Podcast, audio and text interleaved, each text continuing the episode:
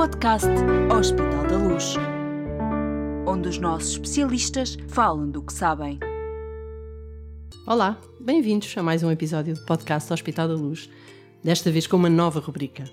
Uma nova série de conteúdos que trazemos a este podcast e com os quais pretendemos que os nossos especialistas respondam às dúvidas sobre a vida e a saúde das nossas crianças. O Piata responde. É verdade. Chama-se O Pediatra Responde porque quem tem filhos precisa das respostas certas nos momentos certos. Ter, é, ter filhos é uma felicidade sem limites, claro, mas é também uma experiência avassaladora de enorme responsabilidade. E agora com a Covid, ainda, a situação ainda é mais alarmante, ainda podemos ficar mais alarmados. Os infantários, as creches e as escolas acabaram de abrir portas. E se o início do ano escolar, do novo ano escolar, já pode ser só por si um motivo de preocupação para milhões de pais, imagine-se o que é que este ano, com a Covid, pode ser este regresso à escola e, isto, e esta coisa de estar, eh, de ter os filhos na escola. Eu sou a Graça Rosendo, hoje tenho comigo para lançar esta nova série do podcast Hospital da Luz, o Pediatra Responde, dois convidados muito especiais. Carolina Patrocínio, apresentadora, empresária, influencer e mãe de quatro filhos. Olá, Graça. Muito obrigada eu por este convite. Obrigada a nós. E João Farela Neves, que é o diretor da Pediatria do Hospital da Luz. Olá a todos, muito obrigado pela oportunidade. Bom, contamos convosco para ajudar uh, hoje nesta conversa os pais e as mães que nos estão a ouvir. Carolina, claro que vou começar por si, e que pela pergunta mais óbvia, mãe de quatro filhos, provavelmente todos já na, na escola, na creche, no infantário, o que é que mais a preocupa neste momento? Bom, muito honestamente, eu acho que a minha maior preocupação, partilho com, com o resto das mães uh, deste país e não só, é o dia em que vai chegar aquele telefonema da creche uh, ou da escola a dizer que o nosso filho está xoxo ou tem febre e como é que eu vou agir nesse momento no sentido de que uh, o que é que eu faço? Eu tenho quatro filhos em, uh, em casa e também em escolas diferentes. É suposto testarmos as nossas crianças, é suposto entrarmos em nova quarentena todos juntos. como é que é essa logística familiar e como é que eu vou reagir nesse dia? Essa é a maior preocupação. João. É uma pergunta que eu acho que toda a gente está a fazer neste momento, não é? Mas eh, eu confesso que acho que é a resposta mais fácil, porque isso é uma coisa que está muito organizada e que já está relativamente divulgada pelas escolas. E, portanto, as escolas sabem perfeitamente como é que devem agir e como é que devem interpelar os pais e, e explicar aos pais o que é que tem que acontecer. Ehm, as escolas foram, foi pedido a todas as escolas que fizessem um plano de contingência com determinadas diretrizes da Direção-Geral de Saúde e, portanto, as escolas, perante um caso suspeito, tem uma, um, uma série de normas que têm que, que, fazer cumprir e que permite aos pais, na prática, serem guiados eh, nessa situação. Isso eh, admito que mais à frente possamos abordar este assunto um bocadinho mais eh, pormenorizadamente, mas na prática o que acontece é que as crianças que têm algum sintoma são avaliados na escola, é feita uma chamada para a autoridade de saúde, é feita uma chamada para o encarregado de educação e depois é desencadeado uma série de processos onde o caso é validado ou não é validado e a partir daí, sendo validado, faz teste, é feita o isolamento dos contactos e, é, e segue-se tudo normalmente. Portanto, isso é a parte onde eu acho que, apesar de poder alarmar e que eu acho que vai ser um problema uh, social uh, grande, porque vai acontecer várias vezes, uhum. não é? Os miúdos estão doentes e os miúdos vão estar doentes este inverno, e portanto isso vai acontecer várias vezes mas é uma parte que está muito bem eh, definida antecipadamente pela Direção-Geral de Saúde. E, portanto, eu acho que isso não vai ser a parte do que fazer perante um miúdo que está na escola e tem febre, eu acho que vai correr bem. Eh, depois, como é que as famílias reagem a isso é que já é outra conversa, não é? Que sintomas é que é suposto ter, ter em conta? Imagino que isso também possa ser eh, uma, uma preocupação Carolina, como é que uh, uh, imagina de repente o miúdo acorda com uma tosse, vai ponderar, leva à escola, não leva à escola? Pois, na verdade, como o doutor dizia, eu acho que um, os miúdos não vão deixar de estar doentes. Eu tenho quatro filhos em idade escolar, portanto as viroses são muito recorrentes. E enquanto for aquela virose mais de vomitar, eu acho que a partir de nós descartamos quase como se, como se ficasse livre de perigo. O problema eu acho que é com a entrada do inverno vai haver estados gripais e como é que vamos distinguir uma gripe normal uh, da, da Covid, no sentido de não vamos estar na correria aos testes todas as semanas? Era exatamente aí que eu queria chegar há bocadinho. É? Essa é que é a dificuldade. A grande dificuldade que os pais vão sentir é exatamente o que fazer com o filho doente em casa. Não é com o filho doente que na escola telefonam ao pai que ele está doente. eh, porque aí eu acho que funcionam as diretrizes e a coisa está muito bem articulada. Em casa é difícil. E eu não vou dizer que não é difícil, porque, eh, sinceramente, é impossível distinguir uma gripe de, um, de uma infecção por SARS-CoV-2 é impossível distinguir uma bronquiolite de uma infecção por SARS-CoV-2 no pequeno lactente até aos 12 meses, 14 meses, e portanto os pais não vão poder fazer. Nesses casos, à partida, infelizmente, digo eu, eh, nós estamos um bocadinho na dependência das escolas, porque depende da política da escola e do colégio do que fazer perante isso. Para, num conselho meu aos pais, eu acho que os pais com crianças com sintomas, sejam eles quais forem, devem procurar aconselhamento, seja do seu pediatra, seja da linha de apoio do SNS 24, que depois definirá se o caso é ou não é para ser feito o teste ou não é, e se é para ir à escola ou não é.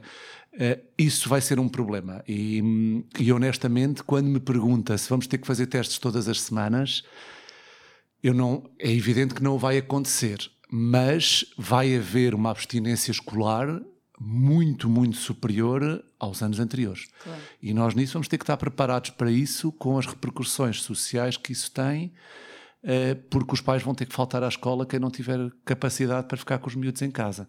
Eh, mas sim, é uma questão que é muito difícil.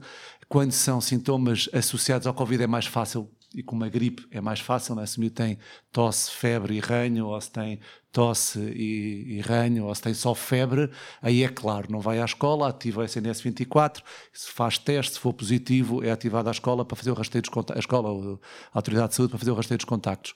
Quando é a diarreia, quando é as pintas no corpo, aí é muito mais difícil, porque eh, isso é pouco provável que seja Covid, mas pode ser Covid. Uhum. E a minha sensação é que as escolas não vão aceitar. E não vão aceitar as crianças na escola. E isso vai pôr uma pressão sobre os pais enorme, que muito provavelmente vão ter que exigir ao seu médico assistente um papel a dizer que eles não têm Covid. E para o médico assistente dizer que eles não têm Covid, a probabilidade de terem que pedir um teste ou então dizer então esquecemos e fica 14 dias em casa é muito grande. E, portanto, eu acho que nesta fase de início, eu acho que é melhor e faz algum sentido envolver uh, o SNS 24 nestas decisões, para haver um algoritmo de decisão que permita haver alguma continuidade nos cuidados aos miúdos. Uhum. A, minha, a minha outra questão, e eu acho que, também mais a título até de, de, curiosidade, uma vez que falamos de crianças, um, como é que como é que, qual é a, a, forma mais provável do contágio das crianças? Ou seja, já ouvimos também várias teorias de que eh, tem que haver um adulto contaminado para haver uma criança positiva, se as crianças se pegam entre elas, se... Sim. Eu acho que essa é uma... Esta é uma doença nova e estamos todos a aprender com ela uh, nos últimos meses, já quase um ano, não é? Desde uhum. outubro do ano passado que, que estamos a conviver com ela no mundo. Infelizmente não temos respostas para tudo e essa é uma claramente uma matéria onde nós continuamos um bocadinho no cinzento. Tem havido estudos um bocadinho contraditórios. Uh, o que é claro e que é claro para todos e é muito importante é a criança tem doença menos grave do que o adulto. Uhum. E uh, isso não é discutível. Ou seja, há coisas relativamente ao, à, à Covid que são discutíveis, essa não é. Ou seja, a doença na criança é menos grave. Ponto final, parágrafo. Não quer dizer que não possa haver casos graves, há, pode haver, mas é muito pouco frequente e é muito menos do que no adulto. Ponto número um. Agora, como é que eles se contagiam? As crianças contagiam os outros ou não? Contagiam-se uns através dos outros ou não? É difícil dizer. Claramente, o adulto é mais contagioso do que, do que a criança. Ou seja, num agregado familiar em que um pai esteja doente, a probabilidade de termos a mãe doente e os dois filhos, ou três filhos, ou quatro filhos doentes na mesma casa é enorme. Uhum. Porque o adulto contagia muito, mesmo assintomático. Na criança, isso tem acontecido muito, mesmo com os nossos doentes com Covid, crianças. Nós temos muitos casos de crianças com Covid que, mantém, que se mantêm em casa com os pais e que os pais não têm. Portanto, que eles são menos contagiosos também parece ser verdade, Houve aqui alguns artigos que saíram no último mês que contrariavam um bocadinho isto, porque diziam que a criança tinha muito mais carga viral nas secreções e que, portanto, seriam muito mais contagiosas e que veio lançar aqui alguma poeira sobre a reabertura das escolas. Mas eu relembro, há muitas doenças em que ter uma carga viral muito elevada não é igual a ser muito contagioso. E, portanto, o que tem dito a prática e o que tem dito a epidemiologia desta doença é que a criança é menos contagiosa, contagia menos. Eu tenho. Eh, há pessoas que defendem que as crianças não se contagiam umas às outras. Eu não acredito nisso. Eu acho que as crianças muito provavelmente contagiam-se umas às outras. Há alguns casos que já evidenciaram isso mesmo. É difícil acreditar que assim não seja. São menos contagiosas e isto é uma boa notícia relativamente a esta doença, que isto era um dos grandes medos que nós tínhamos, não é? Porque com a gripe é exatamente o contrário. Não é? Uhum. é criança, a doença começa na criança e, e a criança para casa. traz para casa, e traz para o agregado e traz para, para toda a gente. E, eh, e eu posso-vos dizer que eu defendi que isto não seria diferente. Uh, e que provavelmente nós íamos ter isto e que ia ser uma situação dramática uh, para esta altura que nos ia dificultar muito uma decisão de abertura das escolas. Claramente isso não é verdade. E portanto isso é uma boa notícia. Uh, se fosse uma se nós soubéssemos que a criança não contagia avós nem pais com doenças crónicas estaríamos muito mais felizes. Novamente, eu não acredito que isso seja totalmente verdade. Admito que sejam menos contagiosos, mas que vão haver alguns casos de contágio, ou vários casos de contágio, haverão seguramente. Carolina, vou eu fazer agora aqui uma pergunta, se me der licença. Uh, as crianças têm que cumprir estas regras todas de tirar os sapatos quando chegam a casa, desinfetar as mãos, lavar uh, e, e, andar com máscaras na mochila. Como é que é este novo normal para as crianças também? Imagino que essa também seja, tenha sido uma preocupação para a Carolina quando arrumou as mochilas lá de casa para a malta e para a escola. Nós tentamos cumprir ao máximo as, as recomendações, uh, tendo crianças muito pequeninas, são quatro filhos, a mais velha tem seis anos, entrou no primeiro ano, portanto, não vou mentir, é muito difícil controlar uh, tudo, portanto, é tentar controlar o controlável. Uh, neste momento, muito honestamente, eu acho que estamos em, em fase uh, totoloto, porque por muitos cuidados que, que tenhamos e, e, o distanciamento e as máscaras, acabam por aparecer casos que, que não, não fazem a menor ideia como é que foram contagiados, tiveram os cuidados máximos, não sei se foi no supermercado, se foi numa superfície, que não tiveram, que saibam contacto com ninguém uh, positivo. Portanto, uh, não, não, não, não posso perder demasiada energia a tentar controlar aquilo que também não consigo. Na escola tenho mais pena por ter a minha primeira filha uh, no primeiro ano e acho que é uma experiência muitíssimo diferente porque o primeiro ano deixa de ser um marco na carreira académica dos miúdos e é um primeiro ano mais triste. Uh, mais solitário, em que eles funcionam em bolha, portanto, ela não tem contacto com miúdos das outras turmas do mesmo ano, portanto, é um, é um primeiro ano uh, mais mortiço, por assim dizer, em que ela não tem acesso a todos os pátios do recreio, em que os pais não podem participar ativamente a, a, a dialogar com a professora, quer dizer, eu via assim ao longe, no primeiro dia. Portanto, aquele recado rápido de é para levar os livros, é para levar o trabalho de casa, não existe, é por e-mail. E nisso é onde eu sinto a maior diferença e onde, onde me entristece. Agora, é, é impossível estar em cima deles com, com a história das máscaras ou descalçar, muitas vezes nem sequer estamos em casa. Portanto, é controlar o que é controlável. Eu sublinho isto 100% de acordo. Eu acho que muito disto depende das dinâmicas familiares de cada um, muito disto depende da forma como cada um de nós olha para a doença e do perante uma coisa nova, pessoas que reagem com mais medo, com menos medo e com mais ou menos capacidade de gerir as coisas novas. Temos aqui dois pontos diferentes. O primeiro é como é que as crianças reagem. Para já, nós não podemos esquecer de crianças, estamos a falar de crianças de um dia até 17 anos, 364 dias, não é? Portanto, todas elas reagem de maneiras diferentes. Eu tenho três filhos também, não é? Eu tenho três filhos, o mais velho tem 12, o mais novo tem, a mais nova tem 5, e eles reagem de maneira completamente diferente. Uh, há aqui dois uh, pontos, como eu estava a dizer, que, são, um, que é importante focar. O primeiro é máscaras, não máscaras, cuidados ou não cuidados. Eu, sinceramente, acho que uh, pedir a uma criança uh, até aos 9, 10 anos para usar uma máscara é absolutamente contraproducente. E é absolutamente contraproducente porque eles não sabem usar, eles não a conseguem ter. Em 99% dos casos, eles mexem na máscara 50 vezes por minuto, tiram máscara, põem máscara, coçam o nariz, e isso, honestamente, é uma falsa sensação de segurança. E, portanto, eh, aí estou de acordo com as recomendações da Direção-Geral de Saúde, que, que no, até ao quarto ano eles não têm que usar máscara uh, para estar na escola. Relativamente a casa e o que é que fazemos com as crianças quando chegam a casa, novamente, eu acho que já todos nós passamos por várias fases ao longo de, desses últimos meses, não é? Já quase todos nós tivemos os sapatos que ficam fora de casa, a roupa que fica não sei quê, e que neste momento temos vindo progressivamente a deixar de o fazer. E deixamos de o fazer de uma forma que eu acho que é mais ou menos inconsciente, mas que eu acho que tem algum fundamento, não é? Porque ninguém consegue viver assim muito tempo. Uhum. E acima de tudo, as vidas têm que retomar alguma normalidade. Se nos dissessem com toda a certeza. Quem não tirar a roupa, não a lavar, quando chegar a casa e deixar os sapatos de fora, vão todos ter Covid e desses há uma probabilidade de 30% de morrer. Quer dizer, eu acho que todos nós fazíamos isso, não é? Agora, compreender que a doença, numa grande maioria dos casos, na criança de certeza e na grande maioria dos adultos, é uma doença benigna, eu acho que é uma informação muito importante. Uhum. A forma como nós reagimos a isso perante estes uh, caos, acho que depende de todo, acho que temos que cumprir as regras que nos são eh, ditadas pelas autoridades de saúde, não é? A utilização da máscara nos sítios que a temos que utilizar, eh, a lavagem das mãos e a desinfecção das mãos. Agora, de resto, eu acho que depende muito da capacidade que as famílias têm para gerir esta informação. Eu, pessoalmente, posso dizer a minha, a minha, a minha realidade eu, nós todos passámos a usar sempre o uniforme do hospital quando estamos no hospital, não é? Mas eu não toco de roupa quando chego a casa, eu não deixo os sapatos fora de casa. Uh, quer dizer, e, e, já o fiz, não é? E já o fiz, mas acho que depende muito da forma como nós olhamos para isto. Eu acho que depende de quem tem avós a morar com eles ou não, depende de quem tem.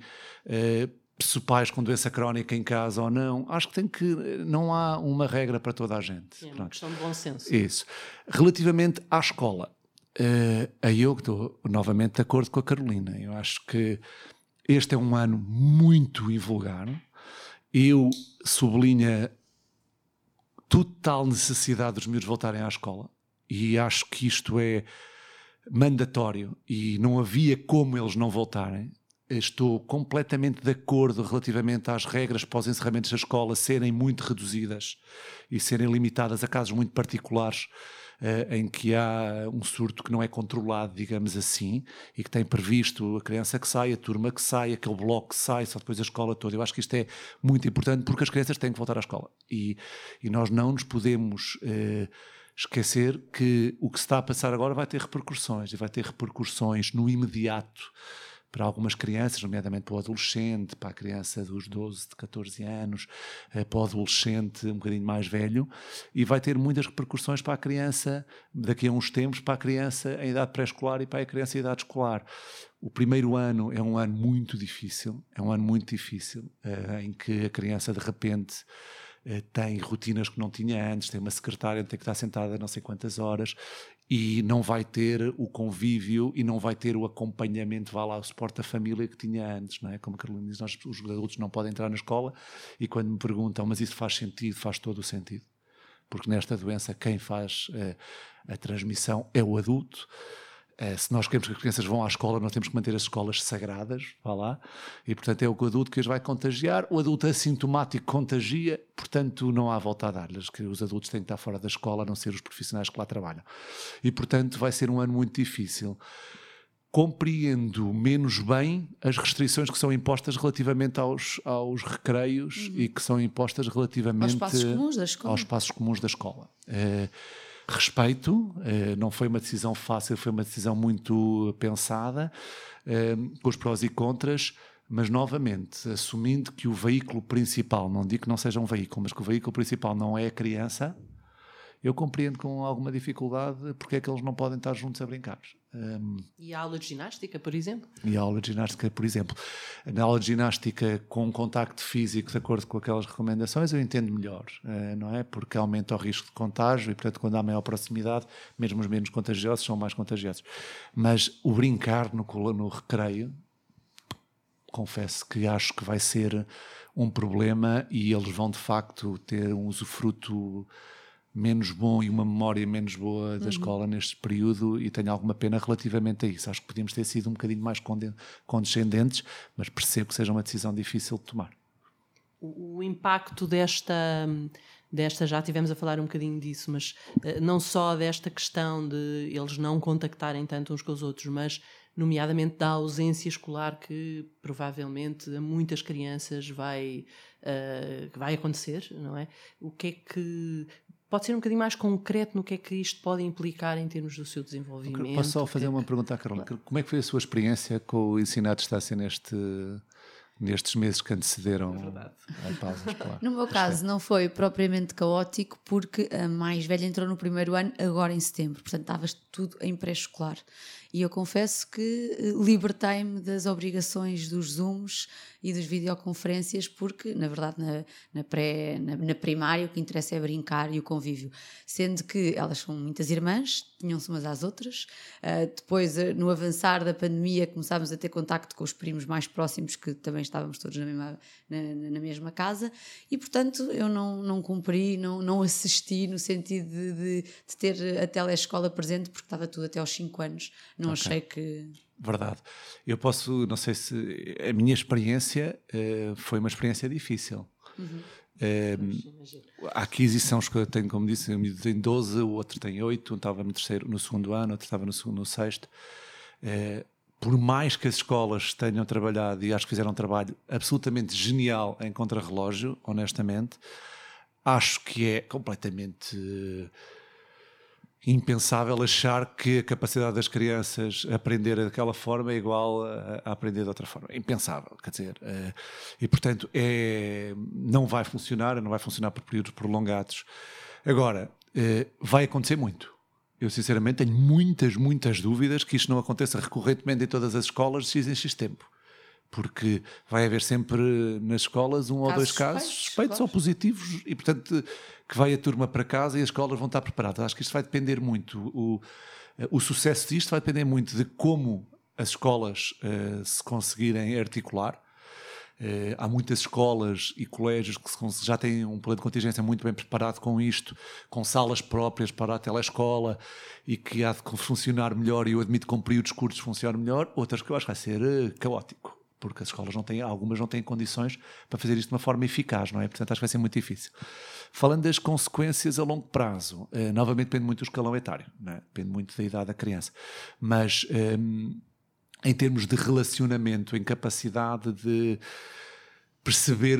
A criança tem uma coisa que é a capacidade da criança perceber o que é a tristeza, o que são os sentimentos. É, é muito diferente de um adulto, não é? E uma, grande maioria dos miúdos de, de, da faixa etária, especialmente dos 6 aos 10 anos, das duas, uma, ou são muito desligados, e estão desligados no sentido que são pouco. É, vivem bem com o que têm e, portanto, a coisa é o que é, e estou bem, esteja em casa, esteja na escola, esteja no recreio, as coisas fazem-se. E, portanto, na prática, estes estão à espera para retomar a atividade seja onde for, aqueles que são mais, que têm muita dificuldade em estar sem os outros e que não têm a sorte de ter irmãos em casa, esse eu acho que não tem capacidade para perceber o que é tristeza e o que é isto que eu estou a sentir e que os pais têm muita dificuldade em perceber o que está a acontecer, acho que tem um impacto no desenvolvimento deles que pode ser bastante importante em termos de autoestima, em termos de, de ligação, em termos de relacionamento uns com os outros, que se for uma coisa que se prolonga muito tempo, uh, uh, é um estado muito de solidão, tempo, no fundo, principalmente é, filhos únicos. Sim, sim, sim. E que pode ser complicado de gerir no futuro, honestamente. Portanto, é bom que que seja pelo menos intermitentemente e que eles possam estar à vontade e no seu ambiente natural o mais rapidamente possível e o mais eh, prolongadamente possível. Exatamente.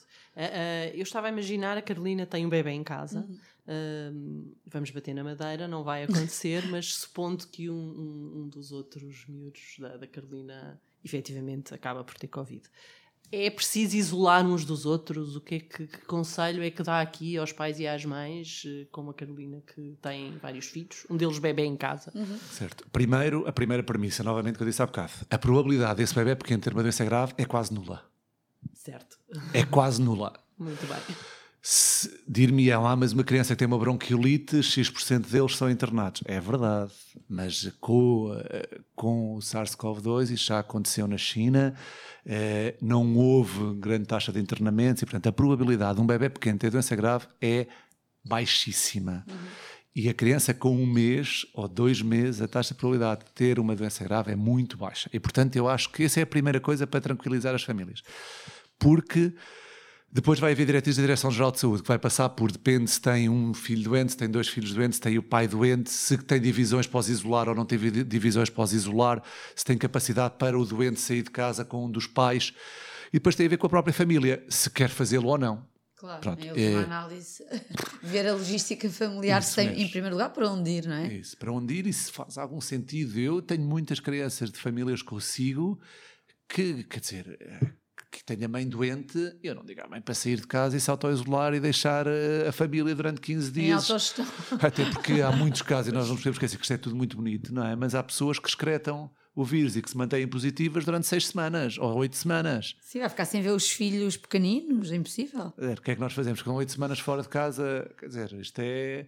Terrível, Acho que não, não dá para fazer. impensável, Não, é? não Não dá. dá para fazer, mas novamente depende das famílias. As minhas famílias, salvo seja, eh, têm eh, gerido isto muito bem e a grande maioria delas tem tentado confinar-se a uma divisão dos pais, mas mantêm mais ou menos a harmonia familiar. Claro. A grande maioria das vezes eh, tem, tem havido casos secundários dentro do agregado, mas tem corrido sempre tudo lindamente eh, e, e pronto, e é o que é. É, é o que é. Felizmente temos esta sorte de a criança ter uma doença que até agora tem corrido muito bem. Há alguma correlação em crianças que tenham mais eh, predisposição para bronquiolites e para toda para essas doenças respiratórias eh, apanharem Covid? Sim. Eh, Ou melhor, né, para que, o que se sabe é a criança com doença crónica, de uma forma geral, pode ter formas mais graves de Covid. Seja a criança com uma imunodeficiência primária, a criança com fibrose quística, a criança com cardiopatia congénita, esses sim, eh, de facto, parece poderem ter doença eh, por Covid mais grave. A asma, que na gripe, por exemplo, é um fator de risco muito claro, para a Covid não parece ser tanto, pode haver de facto um bocadinho mais de aparato na doença, digamos assim, mas não parece ter mais gravidade a médio prazo, ah, nem com as outras doenças mais comuns da infância, as alergias, eh, esse tipo de coisas, não parece. Portanto, não parece ser um drama ah, acrescido, digamos assim. Carolina, há mais alguma preocupação como mãe? Por que- agora não. Por agora não. Felizmente. Há- há- o ano letivo há de Exato. prosseguir e hão de surgir outras dúvidas. João, eu não resisto a fazer-lhe uma, uma pergunta para, para nós concluirmos esta conversa, que, que tem a ver com o Hospital da Luz Lisboa e com o departamento que dirige, eh, que é perceber e, e, no fundo, explicar aos nossos pais e às mães que nos, e às mães que nos estão a ouvir de que maneira é que nos preparamos aqui no Hospital da Luz para acompanhar estas, esta situação, este novo normal? O que é que pode dizer aos pais e às mães sobre o serviço que dirige e sobre eh, a disponibilidade e a resposta que temos ao dispor deles?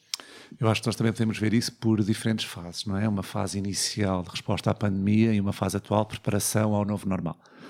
Uh, na fase inicial de resposta à pandemia, eu relembro que o Hospital da Luz teve capacidade de se reorganizar em tempo recorde, uh, disponibilizou um, ao SNS uh, várias dezenas de camas de cuidados intensivos do, uh, para adulto e foi a única entidade privada que disponibilizou camas de cuidados intensivos para, para a pediatria. Sim, é. Felizmente acabou por não ser necessário e a doença acabou por não ter a evolução que nós temíamos que pudesse ter, mas foi uma, uma resposta fantástica do hospital em termos de reorganização. Fomos o primeiro hospital que teve circuitos separados à idade pediátrica em Lisboa e eh, fomos, fizemos isto em três dias.